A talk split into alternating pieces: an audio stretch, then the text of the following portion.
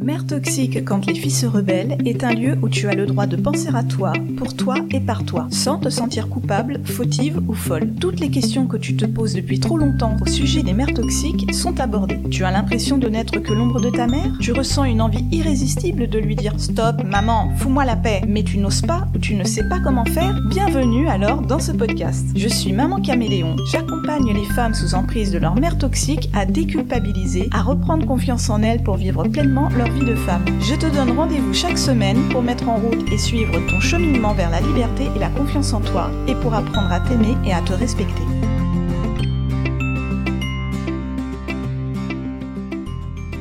Bonjour à toutes, j'espère que vous vous portez bien. Aujourd'hui, je vais vous parler d'une règle qui est attribuée au monde du travail. Peut-être que vous avez déjà entendu parler de la règle des deux pieds, qui porte aussi le nom de loi des deux baskets ou encore de loi de la mobilité. Je vous laisse vous installer confortablement et nous allons voir ça tout de suite. Avant de parler de cette loi des deux pieds, comme j'ai un petit peu la tête en l'air de temps en temps, je n'oublie pas de vous rappeler que j'ai un accompagnement qui va bientôt arriver dans, allez, un mois et demi, deux mois. Donc là, nous sommes en début septembre. On va dire que vers octobre, ça va être bon, ça va être terminé et tout sera ok pour vous. Donc n'hésitez pas, si aujourd'hui vous écoutez cet épisode et que vous êtes intéressé, vous pouvez venir me voir en mail ou en MP sur mon compte Instagram pour en discuter, poser des questions. Je rentre dans le vif du sujet. La règle des deux pieds, ou loi de la mobilité, c'est quoi exactement?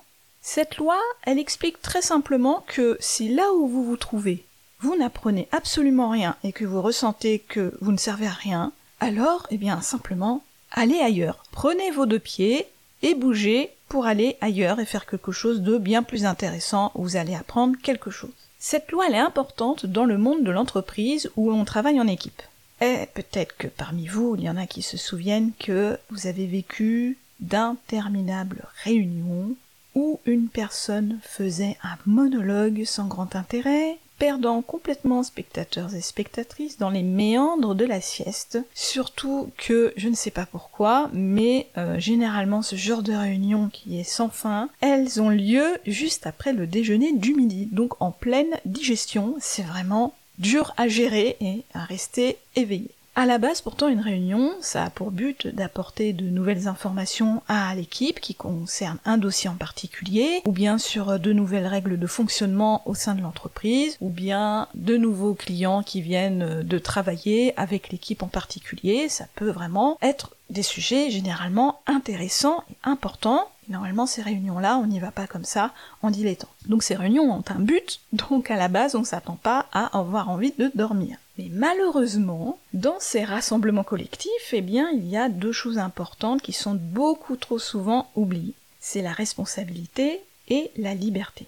Quand on oublie que euh, les personnes qui sont assises autour de la table sont des personnes responsables et qui ont leur propre liberté, eh bien de ce fait, rien ne bouge, tout reste toujours ancré dans une autre loi qui est celle de l'attachement. Par exemple, quand une réunion est programmée, on sait tous que elle va commencer 10-15 minutes en retard parce qu'on sait que le chef, entre guillemets, arrive toujours en retard à ses réunions. On sait que le chef va parler, faire un grand monologue de 35 minutes où tout le monde va s'ennuyer à mort, mais on sait que le chef, il aime parler comme ça, faire des grands monologues sur des thèmes précis, euh, assez redondants, qui reviennent à chaque fois, à chaque réunion, même si ça n'a rien à voir avec le thème de la réunion ce jour-là les gens, vous peut-être vous en êtes rendu compte en tant qu'employé dans une entreprise qu'il y a des moments dans les réunions où vous savez comment ça va se passer, vous savez euh, que ça va pas commencer à l'heure, ou alors qu'au contraire ça risque de commencer toujours un petit peu en avance, qu'il faut arriver en avance dans la salle. Vous savez que telle et telle personne aime bien toujours s'asseoir à la même place, au même endroit à la table. Il y en a qui aiment bien prendre la parole au début, d'autres à la fin. Certains aiment bien toujours laisser la parole aux autres et ils ne disent rien, ils préfèrent dire je prends les notes.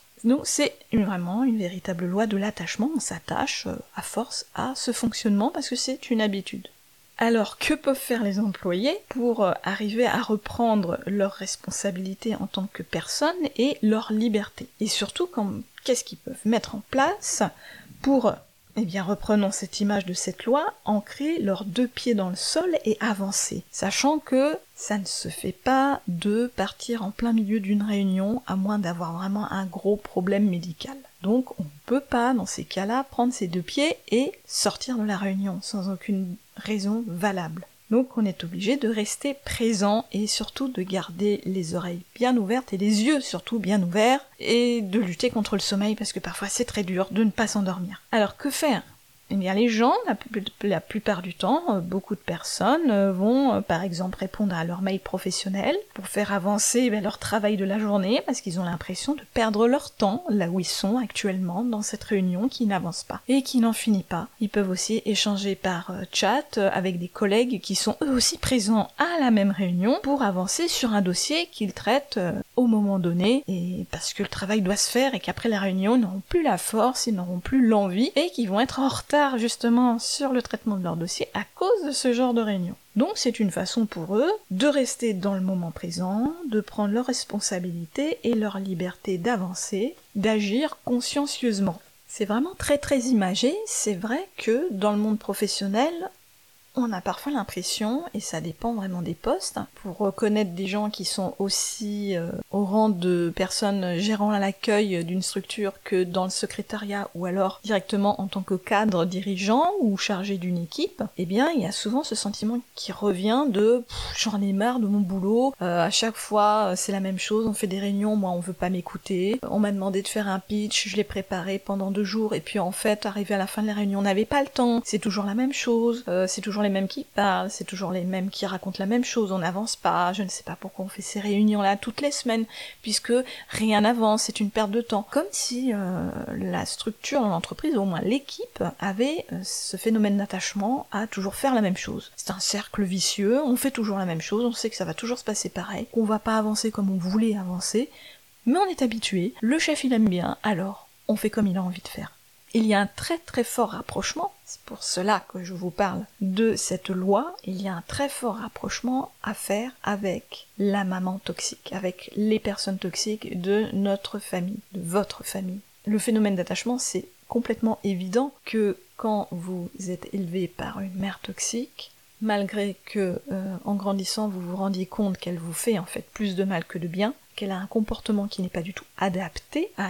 un enfant, qui n'est pas adapté euh, en tant que parent, et eh bien malgré tout, même plus tard en tant qu'adulte, qui vit sous son propre toit, qui a son emploi, qui a sa famille, son mari, sa femme, ses enfants, qui vit loin, va quand même être attaché, quelque part, sans le savoir, sans s'en rendre compte, à accepter de passer un coup de fil à sa maman une fois par semaine, accepter d'aller la voir euh, pendant toutes les vacances, passer une semaine chez elle, accepter de répondre quand elle demande à venir passer chez vous, malgré tout, vous n'avez pas envie, mais vous acceptez. Parce que vous êtes attaché à cette... Euh, bah c'est une habitude. Vous êtes attaché à ce fonctionnement puisque c'est le vôtre depuis toujours. Et c'est intéressant de penser que vous aussi, en tant qu'enfant d'une mère toxique, qui êtes sous l'emprise, complètement manipulé, qui n'arrivez pas à vous en sortir actuellement, vous pouvez vous aussi mettre au point cette loi de la mobilité, cette règle des deux pieds et vous pouvez le faire encore plus facilement que quand vous êtes dans, une entreprise pendant une réunion enfermée dans une salle, là, vous pouvez, en tant qu'enfant d'une mère toxique, vous permettre de vraiment bouger, être mobile, et de vraiment prendre vos deux pieds et vous casser, vous barrer cette vie. Vous pouvez le faire. Vous pouvez vous dire que vous allez couper tout lien avec votre mère parce que vous n'en pouvez plus. C'est faisable pouvez bouger, vous pouvez déménager très loin de chez elle, vous pouvez changer de travail parce que le métier que, vous avez choisi, c'est en fait celui qu'elle vous avez choisi. Vous pouvez euh, couper le lien avec euh, toutes les autres personnes de votre famille qui sont toutes rangées du côté de votre mère. Vous pouvez peut-être aussi euh, divorcer de la personne avec qui vous êtes marié parce que en fait c'est votre mère qui vous l'avait mis dans les jambes et qui vous a poussé à faire votre vie avec. Donc c'est tout à fait faisable de mettre en, place cette loi de la mobilité. En fait, vous êtes mobile, physiquement, vous êtes mobile. Le problème qui se pose actuellement, c'est que vous n'êtes pas mobile psychologiquement, mentalement. Bien au contraire, vous êtes complètement sur place. Et vous êtes en train de tourner en rond dans une roue toxique, dans un cercle qui ne s'arrête jamais de tourner. Vous êtes dans une roue comme un hamster. Vous tournez, vous tournez, vous retournez dans la toxicité. C'est ce qui se passe dans votre esprit. Mais physiquement, vous pouvez vous mouvoir, vous pouvez bouger. Il n'y a aucun problème avec ça. Rien ne vous en empêche. Ce qui, ce qui vous en empêche réellement, en fait, c'est votre cerveau, c'est la manipulation, l'emprise qu'a votre mère sur vous. Nous, moi, ce que je vous invite à faire, c'est de prendre conscience de ça. Que vous êtes sous l'emprise de votre mère, mais qu'il y a quand même moyen de bouger, de vous mettre en action, de vous lever, de prendre vos deux pieds et de les bouger. C'est faisable. C'est faisable, soit toute seule, soit en vous en accompagné par un psychologue, psychothérapeute, coach.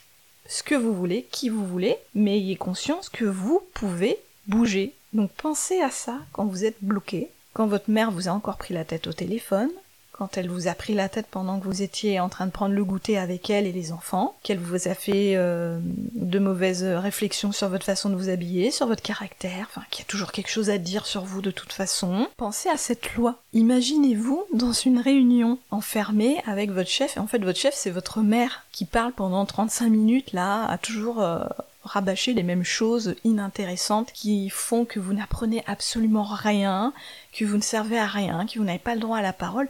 Imaginez-vous dans cette réunion quand votre mère vous prend la tête. Et essayez de trouver quelque chose à faire dans votre esprit en tout cas, ou physiquement même, pour que vous puissiez euh, avancer vous à votre rythme dans votre petit coin de tête. Donc comme l'exemple de de faire des mails, de traiter des mails importants professionnels pour avancer dans la journée de travail, et eh bien vous, quand vous êtes bloqué avec votre mère, essayez peut-être de, je ne sais pas moi, en faisant semblant de l'écouter au téléphone, faites votre liste de courses, c'est important aussi, de pas oublier certaines choses. À la rigueur, euh, ouvrez les placards de votre cuisine et listez tout ce qu'il y a à racheter. Ouvrez votre frigo et listez ce qu'il y a à racheter encore. Rendez ces moments difficiles utiles. Essayez de euh, laissez juste une petite partie à votre mère où elle aura l'impression qu'elle est écoutée et qu'elle est intéressante. Et la grosse partie qui reste, c'est vraiment une partie de votre cerveau qui, qui, va, qui va avancer, qui va bouger. Même si c'est peu, faire les courses c'est quand même quelque chose d'important. C'est pour vous nourrir, les enfants ils attendent aussi d'être nourris, donc si vous oubliez de faire la liste de courses, arrivez au magasin, vous allez vous sentir un peu perdu. Vous dire, mince, qu'est-ce que j'ai loupé? Qu'est-ce que les enfants avaient demandé d'acheter, par exemple pour l'école ou autre? C'est pas anodin ces petites choses-là, elles font partie de la vie. Donc ça c'est un exemple. Un, un autre exemple,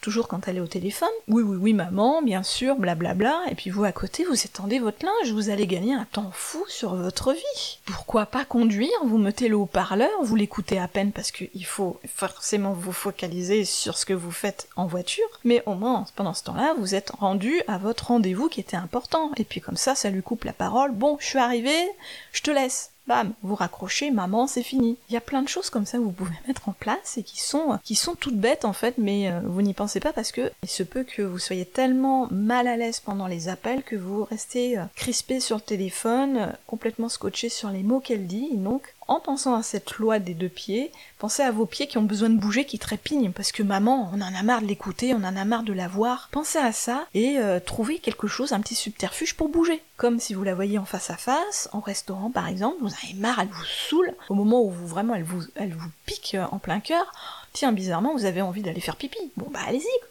faites une petite pause toilette, euh, lavez-vous les mains pendant un long moment, faites-les sécher pendant un long moment, mais au moins vous aurez bougé, ça va vous faire du bien aussi à l'esprit, vous allez reprendre un peu vos esprits et vos idées pour revenir à table, peut-être que elle aura perdu le fil, donc ce sera encore mieux pour vous. Donc voilà, je pense que j'ai fait le tour. Si vous avez des questions, n'hésitez pas. Il y a toujours mon compte Instagram Mère Toxique, le podcast. Vous pouvez m'envoyer des messages en privé. Sinon, si vous êtes plutôt mail, vous pouvez m'écrire à mamancaméléon Vous avez tout dans le descriptif de toute façon euh, de l'épisode. Et puis n'oubliez pas, si vous le souhaitez, mettre des petites euh, étoiles. Si vous écoutez le podcast sur portable, sur téléphone, vous pouvez mettre des petites étoiles sur la plateforme d'écoute pour donner un avis à mon podcast. Et puis n'hésitez pas aussi à en parler autour de vous si vous connaissez des personnes qui auraient besoin d'en savoir plus sur leur mère ou leur père même toxique. Ça pourrait les aider à comprendre ce qu'elles sont en train de vivre actuellement. Merci beaucoup encore. Merci mille fois pour votre écoute et à très bientôt. Portez-vous